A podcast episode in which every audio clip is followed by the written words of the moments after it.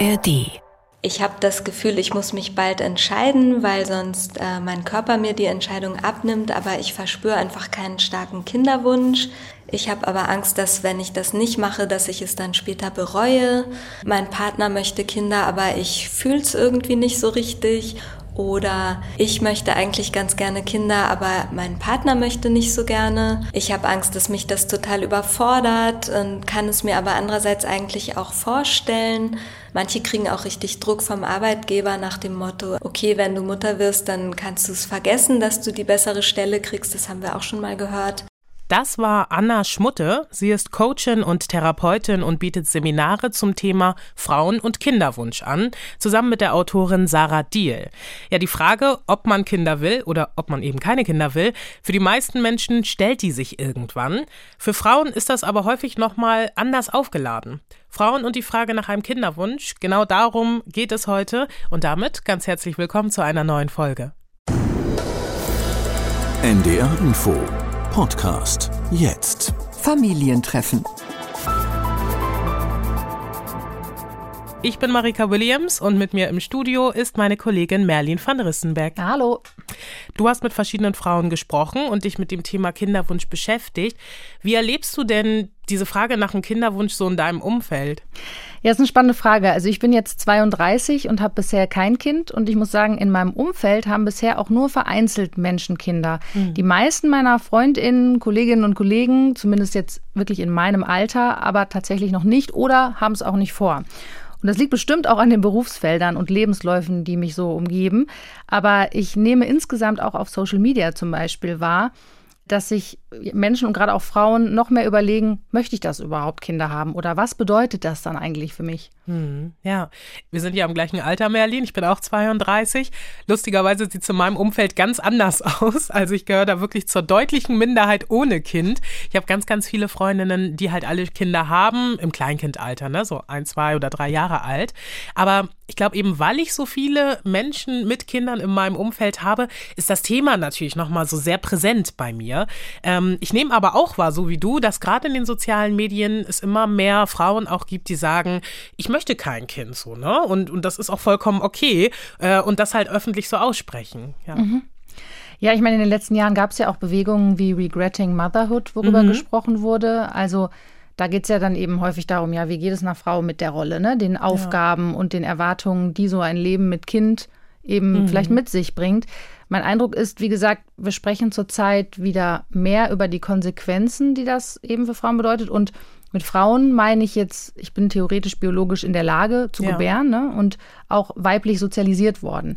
Also dann werden ja an mich auch nochmal andere Erwartungen herangetragen. Ich übernehme vielleicht mehr Fürsorge, ich gehe vielleicht auch eher in Teilzeit oder mhm. gerate auf lange Sicht zum Beispiel auch in die Situation, vielleicht eher von Altersarmut betroffen zu sein. Also so, du weißt, was ich meine. Ja, ne? Also ja, die Variante klar. als Frau in diesem Sinne zu sagen, ich möchte keine Kinder, ist dann aber vielleicht doch gesellschaftlich noch immer gar nicht so einfach akzeptiert. Mhm. Das sagt zumindest auch Sarah Diel.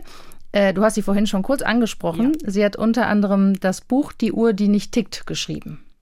Es ist einfach ein sehr stigmatisiertes Thema, keine Kinder zu wollen. Und ich glaube, es gibt da so eine gewisse Sprachlosigkeit bei Frauen, das positiv zu beschreiben, ne? also für sich als positive Identität irgendwie zu beschreiben, so dass Frauen auch so ein bisschen internalisiert haben, dass mit ihnen irgendwas nicht stimmt.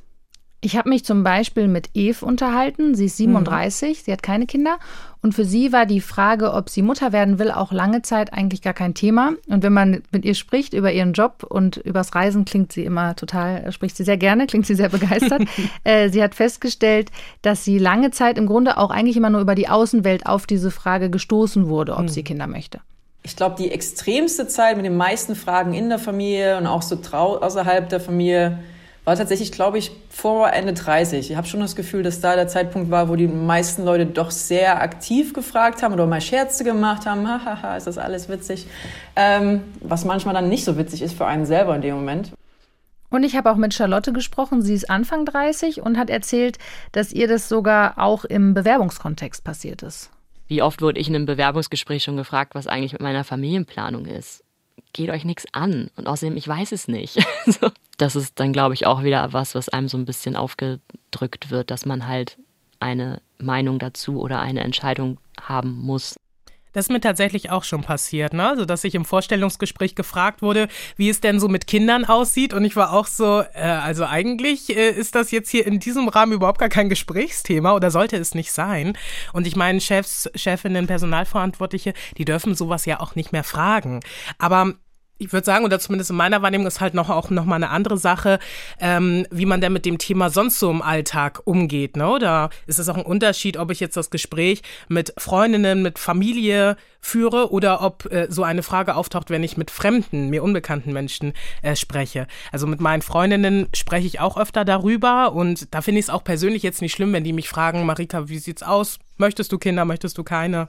Genau. Hm. Ja, ist immer so eine Abwägung. Ne? Mhm. Also, aber ich denke mal, eben jede oder jeden damit zu konfrontieren, ist wahrscheinlich eher nicht so sensibel. Mhm. Da würde ich mich jetzt auch nicht von, von frei machen, dass ich das immer berücksichtigt habe. Aber ich denke, die Empfehlung ist schon, damit vorsichtig zu sein, gerade wenn es auch um so eine Frage geht wie, warum hast du eigentlich keine ja. Kinder? Mhm. Kann ja auch gut sein, dass da jemand sich to gerade total dringend Kinder wünscht mhm. und es aber nicht klappt. Ne? Also man rührt ja sehr schnell an Bereiche, die sehr nah gehen und diese Akzeptanz, jemand möchte einfach keine Kinder, das ist, glaube ich, immer noch ungeübt. Also ist mein Eindruck. Ja, und eben der richtige Punkt, den du gerade genannt hast.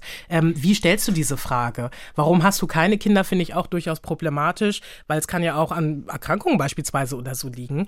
Ähm, aber zu fragen, ob man ein Kind möchte, warum oder warum eben auch nicht, also gerade auch diese letztere Frage, darüber kann man sich ja, denke ich, auch in einem vertrauten Umfeld ganz gut auch austauschen. Ja. Ja, die Frage, warum hast du eigentlich Kinder, die wird dagegen ja eher selten gefragt. Ne? Also ich, ich mhm. würde gerne ja, nochmal auf Charlotte stimmt. zurückkommen.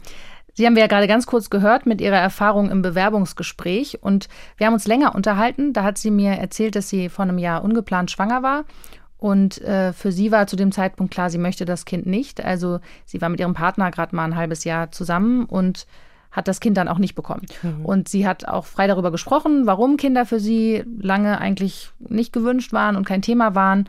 Und da ist zum einen eben diese Lebensumstellung, die das bedeutet die Verantwortung, aber eben auch die Erfahrungen zum Beispiel mit ihrer eigenen Mutter. Weil ich ehrlicherweise auch kein gutes Bild meiner eigenen Mutter habe. Ich glaube, dass sie meinen Bruder und mich schon sehr, sehr liebt. Aber sie wollte halt nie diese Vollzeitmama sein, die sie dann irgendwie geworden ist. Ist jetzt leicht zu sagen. Sie, man lässt sich ja auch immer zu etwas machen. Aber bei ihr habe ich echt das Gefühl, dass sie einfach wahnsinnig unglücklich war, eine ganz, ganz lange Zeit und dass das schon auch viel mit uns als Kindern zusammenhing oder mit diesem eingeschränkteren Leben, was man führt, wenn man Kinder hat. An der Dualen Hochschule Gera ist im vergangenen Jahr eine Studie erschienen. Herausgebracht hat sie Ann-Kathrin Heuschkel zusammen mit einer Professorin. Und da ging es darum, zu untersuchen, weshalb Frauen sich für ein Leben ohne Kinder entscheiden. Und 1100 Frauen wurden dazu befragt, die eben keine Kinder haben. Mhm. Und die Frauen kamen zum Beispiel entgegen auch manchem Vorurteil mehrheitlich aus äh, ja, behüteten Familienverhältnissen, klingt jetzt so doof. Ähm, eine Rolle spielte aber offenbar die Partnerschaftszufriedenheit. Also mhm. demnach würden sich äh, Mädchen, die zum Beispiel eine große Abhängigkeit der Mutter vom Vater erlebten, später eher gegen Kinder entsch entscheiden. Also zumindest kommt das, wurde das bei dieser Befragung äh, deutlich. Bei der Studie konnte man insgesamt mehrere Gründe angeben. Um die 80 Prozent gaben an, mehr Freizeit zur Verfügung zu haben, also und eben auch einfach mehr Möglichkeiten, sich selbst zu verwirklichen. Ähm, 60 Prozent befürchten finanzielle Nachteile. 52 Prozent gaben eine Sorge vor einer Überforderung an und 40 Prozent Unvereinbarkeit von Familie und Beruf. Hm. Interessant, dass die Sorge vor Überforderung doch mit 52 Prozent äh, am Ende angegeben ist. Ich hatte gedacht, es nicht ganz so hoch ist. Und bei Unvereinbarkeit von Familie und Beruf, da sagtest du ähm, 40 Prozent, ne? Mhm. Hätte ich auch fast auf mehr getippt, ja, ähm, die das jetzt angeben. Ne? Wobei es natürlich auch gut ist, äh, dass diesen Grund gegen eine Familiengründung äh, nicht noch mehr angegeben haben. Ja, ja, das stimmt. Aber hätte ich auch erwartet. Aber ganz niedrig ist es ja auch nicht. Mhm. Ähm, das Fehlen eines geeigneten Partners übrigens haben da nur 8 Prozent angegeben. Und etwa die Hälfte hat auch das Bevölkerungswachstum auf der Erde und ökologische Folgen angegeben. Mhm. Ja, klar, Zukunftsperspektiven, der Klimawandel, das sind natürlich sehr aktuelle Fragen, auch hinsichtlich der eigenen Familienplanung. Mir hat auch mal jemand gesagt, dass ähm, die Entscheidung für ein Kind auch bedeutet, dass man bereit ist, ähm, sich nicht mehr um sich selbst zu drehen, ne, sondern den Fokus mal von sich wegzulenken und auf das Kind zu legen. Und das kann ja auch ein Grund sein, sich zu entscheiden, keine oder erstmal noch kein Kind zu bekommen. Ähm, ich kann mir auch vorstellen, dass die gesellschaftlichen Erwartungen so an Mütter, wie die zu sein haben, äh, da eine große Rolle spielen. Also dazu habe ich auf jeden Fall auch Charlotte befragt, wie mhm. sie zum Beispiel die Mutterrolle überhaupt sieht. Ich würde sagen, sie bringt sehr viel mit und sie ist auch fast nicht mehr erfüllbar. Also mit diesem Bild von, man ist irgendwie die, ähm, die gute Mutter, die sich sorgt und die auch immer da ist, wenn irgendwas ist. Und gleichzeitig arbeitet man aber und ist erfolgreich und hat auch noch Freunde und sieht irgendwie gut aus und geht fünfmal die Woche zum Sport. Das ist halt irgendwie Quatsch. Also, dass das nicht funktioniert, wissen wir alle. Ja, über die Erwartungen an Mütter schreibt zum Beispiel ja auch Mareike Kaiser in ihrem Buch Das Unwohlsein der modernen Mutter. Und ganz ehrlich, so wie Charlotte es auch gerade gesagt hat, ich kenne auch keine Mutter, die all diese Punkte erfüllt. Ne? Das ist ja auch, wäre ja auch irgendwie merkwürdig, wenn man so eine, so eine Supermom-mäßig wäre. Ähm, und ich finde es auch vollkommen okay, dass man da nicht alle Punkte erfüllt. So, ne? Wenn man mich mit Anfang 20 gefragt hat, ob ich mal ein Kind haben möchte, da habe ich immer, ohne zu zögern, habe ich immer gleich gesagt, ja, ja, möchte ich auf alle Fälle. Ähm, ich glaube auch, weil das einfach so ein Standard war, so nach dem Motto Hochzeit, Haus beziehungsweise Wohnung äh, und danach halt Kind. So und heute denke ich schon intensiver über die Frage nach, wenn ich eben äh, gefragt werde und auch darüber, ja, was es eben heißt, ein Kind zu haben und wie sich mein Leben dann verändern würde. Sehr schon interessant auch, mhm. wie, inwiefern so ein Kinderwunsch von einem selbst ausgeht und inwiefern der eben auch, ähm, ja, geprägt ist einfach durch das, was einem vorgelebt wird, ne, und was man so aus, aus der Familie oder eben aus der Gesellschaft so mitnimmt. Da frage ich mich halt, wie finde ich auch heraus, was will ich wirklich? Also ich selber, möchte ich wirklich ein Kind oder ähm, was mache ich nur, weil, weil mir das andere vielleicht so sagen? Anna Schmutte, die wir ganz am Anfang gehört haben, und Sarah Diel, die bieten ja diese Seminare an zum Thema Frauen- und Kinderwunsch. Kannst du noch mal sagen, Merlin, wie dieses Seminar abläuft? Ja, gerne. Ich fand das auch echt spannend. Die meisten Frauen, die bisher daran teilnehmen, sind zwischen Ende 20 und Anfang 40. Mhm. Und Anna Schmutte hat mir erklärt, dass es eben ähm, viele Gesprächsrunden gibt mit den Teilnehmerinnen. Also, dass es vor allem auch viel dieser Austausch in der Gruppe wichtig ist, so diese Perspektiven äh, kennenzulernen. Und dann gibt es verschiedene Einheiten. Zum Beispiel macht man so Schreibübungen oder Körperübungen und geführte Meditationen. Also Charlotte und Eve, haben wir beide schon einmal kurz gehört, waren auch Teilnehmerinnen an diesem Seminar. Und eine Übung fand Eve zum Beispiel sehr hilfreich. Einfach mal sich das Leben vorzustellen, also keine Ahnung, in fünf Jahren einmal mit Kind und einmal ohne Kind. Und das fand ich sehr, sehr schön, weil ähm, da gab es ein paar Erkenntnisse. Zum einen, mit denen ich überhaupt gar nicht gerechnet habe. Also jetzt mit dem Kind die Geschichte zum Beispiel habe ich doch sehr emotional drauf reagiert und das habe ich jetzt gar nicht kommen sehen. Ähm, was ich da für Rahmenbedingungen dazu gepackt habe, habe ich so in der Form auch nicht kommen sehen. Also da habe ich mich, mich selbst überrascht. Okay, wow, da ist ja eine ganze Menge, die ich, ähm, die mir vorher irgendwie in irgendeiner Form gar nicht so bis jetzt entgegengetreten sind. Und ohne Kind, also wie kann ich mein Leben gestalten ohne Kind, das vielleicht einfacher ohne Kind ist als mit Kind. Einfach weil ein Kind mehr Stabilität braucht, zu gewissen Zeiten, an gewissen Punkten im Leben halt möglichst nicht irgendwie rumreisen soll oder irgendwo nochmal umziehen und so weiter. Da gibt es einfach nur ein paar Punkte, wo man wahrscheinlich noch ein bisschen freier mit sich umgehen kann. Genau, und das fand ich sehr schön, dass es nochmal so ein paar Punkte losgetreten hat, die ich in der Form mir vorher nicht vorstellen hätte können. Ja, also sich zum Beispiel das auch einfach mal sehr detailliert auszumalen, wie so ein Tag oder eine Woche des Lebens dann aussehe, ist hm. vielleicht auch eine gute Übung. Ne? Ja. Und insgesamt nimmt man sich sozusagen die Zeit, sich aktiv damit auseinanderzusetzen, welche Visionen man da eigentlich hat. Ja klingt ganz spannend und erinnert mich auch so ein bisschen an den Film, den habe ich vor einiger Zeit gesehen, der heißt äh, Look Both Ways. Und in dem geht es halt eben auch so um das Leben einer jungen Frau, aber erzählt aus zwei Perspektiven, nämlich einmal, wie ihr Leben verläuft ohne Kind und einmal, wie es eben verläuft, ähm, als sie sich für ein, in dem Fall ungeplantes Kind entscheidet. Und das war auch ganz interessant äh, ja. zu sehen, ne, wie sich das so entwickeln kann. Ja, Von daher ist es, glaube ich, ganz gut, so eine Übung. Ja. Mhm, den kenne ich, den ich tatsächlich noch gar nicht, aber passt ja, passt ja sehr gut. Anna Schmutte hat mir noch mal erzählt, was ähm, aus ihrer Sicht eigentlich das Ziel hinter dem Seminar ist. Also ganz viele kommen auch eben mit dem Gefühl, egal wie ich mich entscheide, ich werde es auf jeden Fall bereuen. Viele haben auch Angst vor der, vor der Reue, wenn sie Mutter geworden sind und es ja nicht mehr rückgängig machen können und merken, dass ihnen die Rolle überhaupt nicht liegt und dass sie damit nicht glücklich sind. Oder eben diese Angst vor der Reue, wenn ich keine Kinder kriege, dann bereue ich es später. Und wir möchten ähm, total gerne den Frauen diese Angst vor der Reue nehmen und ihnen aufzeigen, dass sie es eigentlich in der Hand haben, ihr Leben so zu gestalten, dass sie mit oder ohne Kinder ein glückliches Leben führen können. Anna Schmutte hat übrigens zum Beispiel ein Kind und mhm. Sarah Diel willentlich nicht. Also die beiden kennen sozusagen zusammen auch beide Perspektiven. Und Sarah Diel beschreibt auch nochmal so diesen Gedanken, den sie den Teilnehmerinnen ja, mitgeben will, ist vielleicht viel gesagt, aber könnte man so sagen. Die Frauen kommen meistens mit dem Gefühl in das Seminar, dass Ambivalenz was ganz Schlimmes ist. Ne? Das Ambivalenz ist sozusagen etwas, ähm, ja, was, was total negativ ist, weil das heißt ja, man kann sich nicht entscheiden.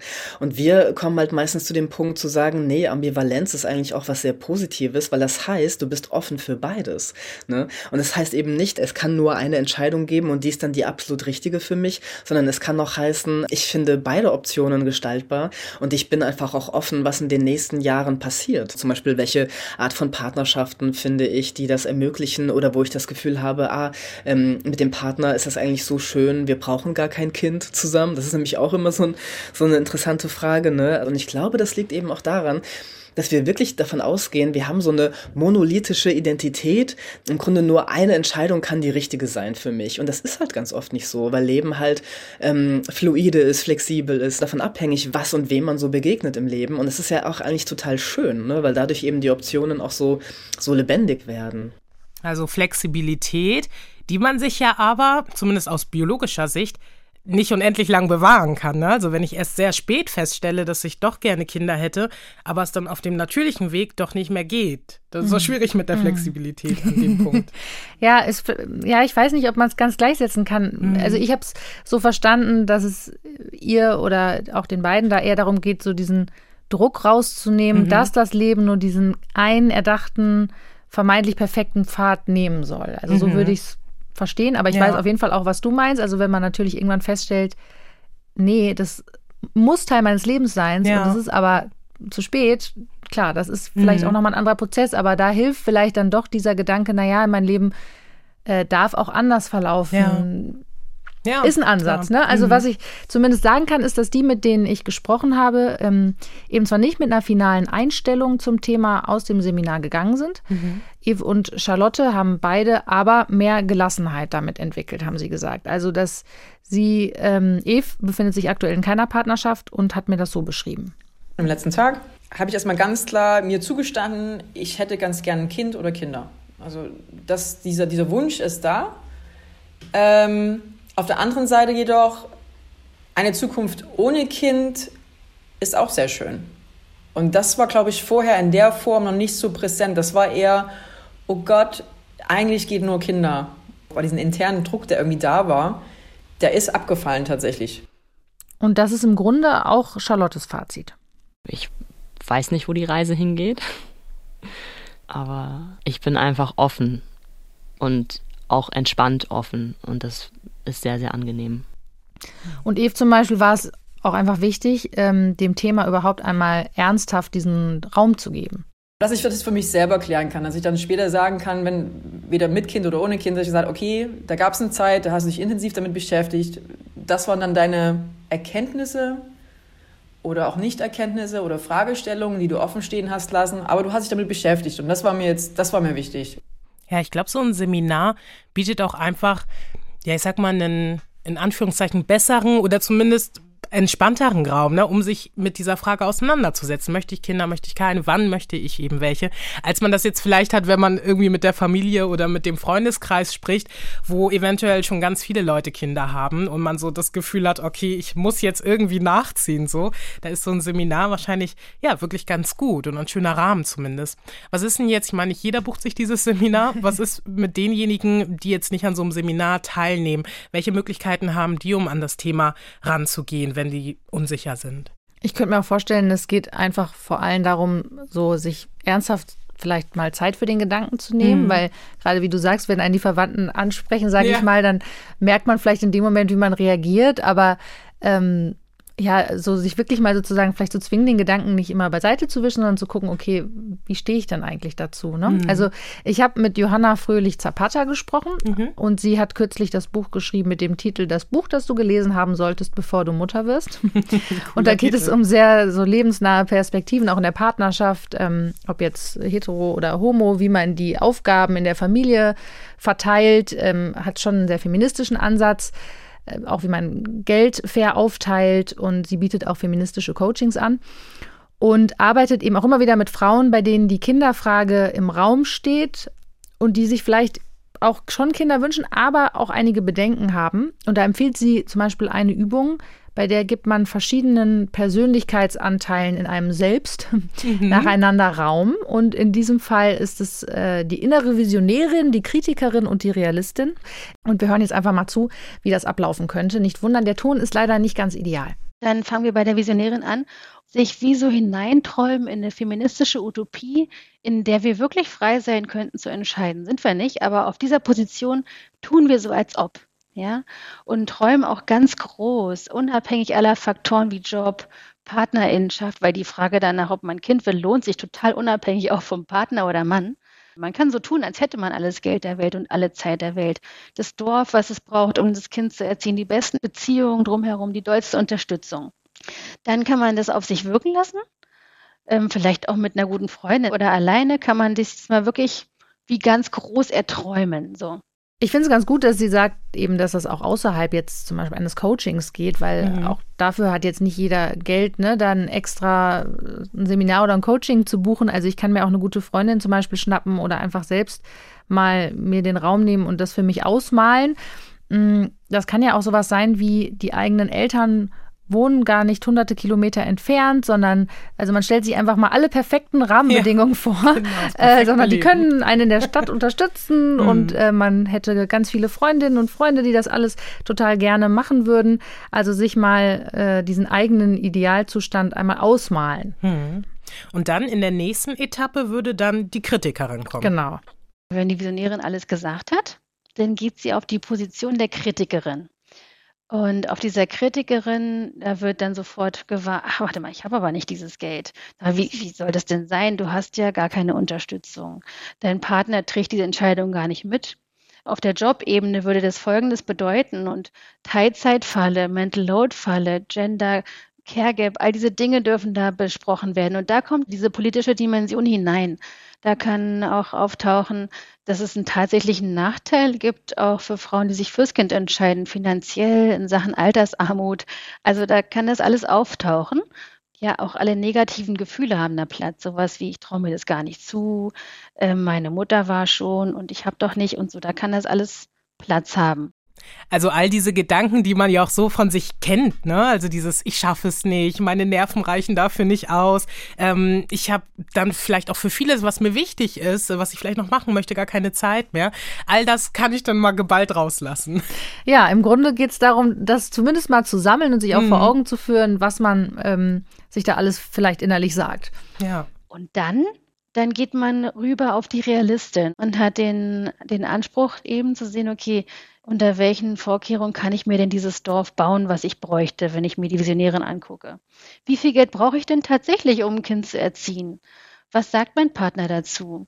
Wie kann ich ganz konkrete Bedingungen schaffen und Vorkehrungen schaffen, um eben nicht in diese ganzen Fallen, von denen die Kritikerin berichtet, reinzutrampeln, ne? Und sich ganz realistisch einmal angucken, wie könnte ich das gestalten? Da kommt man auch in eine große Selbstverantwortung und auch Selbstermächtigung.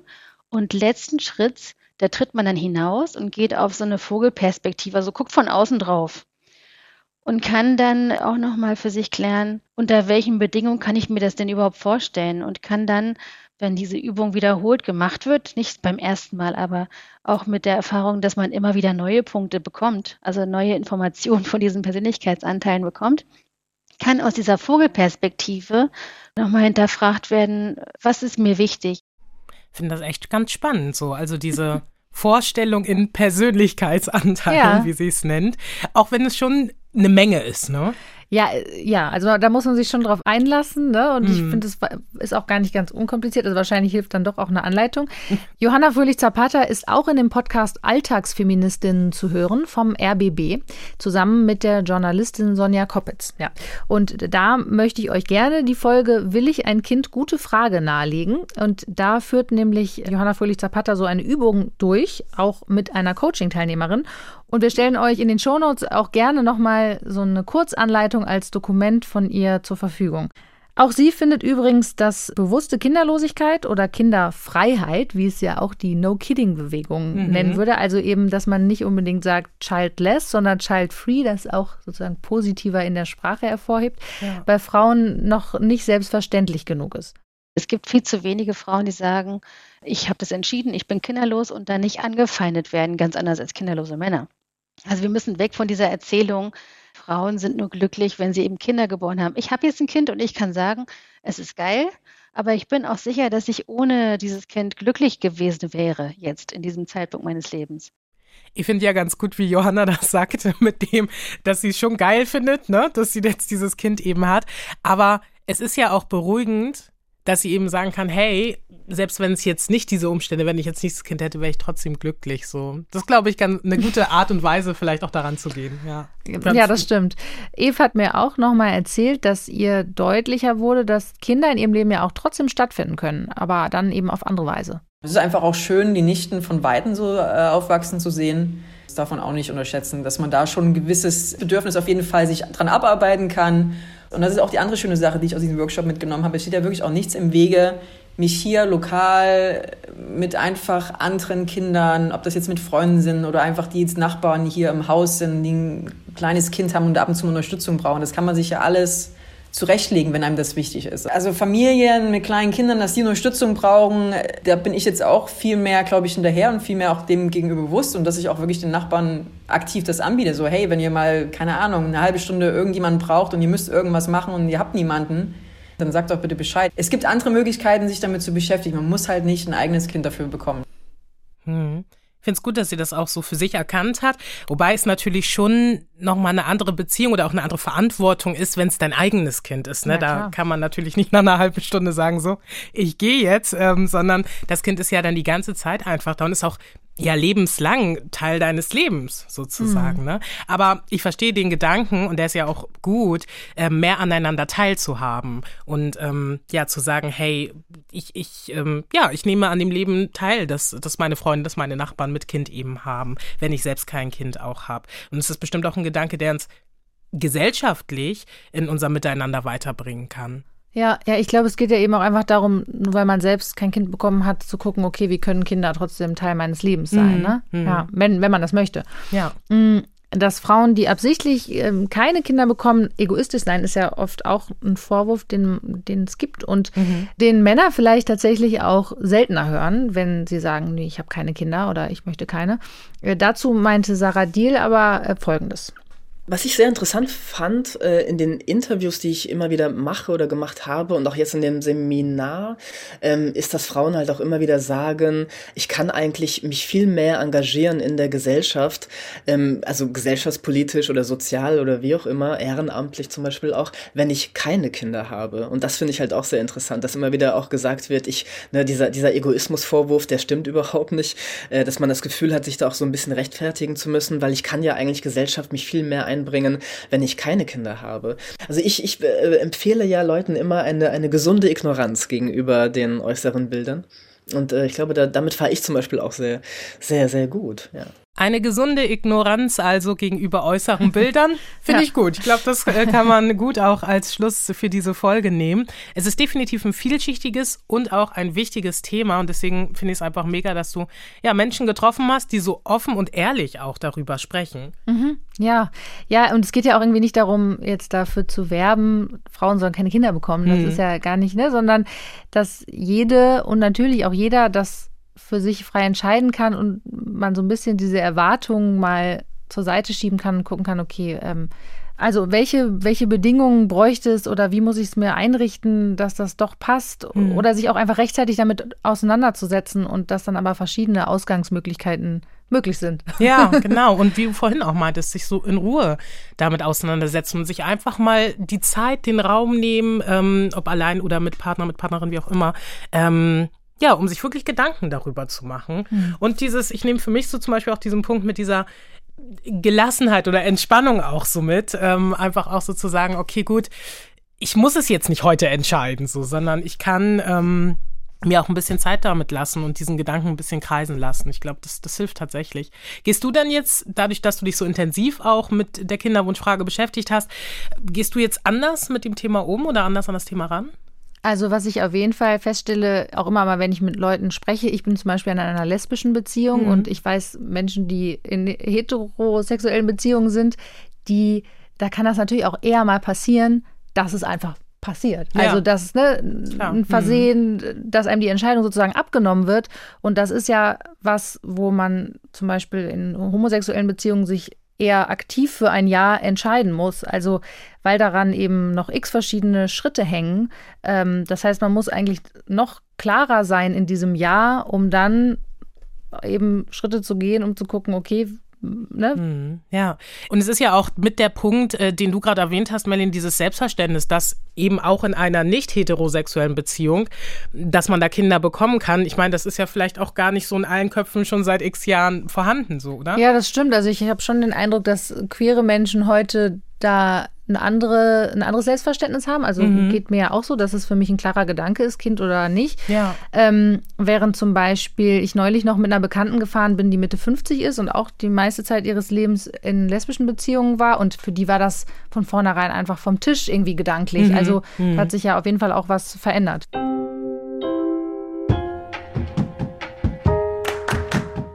Ja, also definitiv spannend. Falls ihr noch mehr über dieses Thema Kinderwunsch erfahren wollt, dann gibt es da unter anderem richtig gute Literatur zu. Ein paar Links haben wir euch auch in die Show Notes gepackt. Und ihr könnt uns natürlich auch immer gerne eure Gedanken und Anregungen zu dem Thema schicken. Einfach per Mail an familientreffen.ndr.de. Das war's für diesen Moment. Wir hoffen, ihr seid nächstes Mal wieder mit dabei. Und bis dahin, macht's gut und tschüss. Tschüss. Familientreffen, ein Podcast von NDR Info.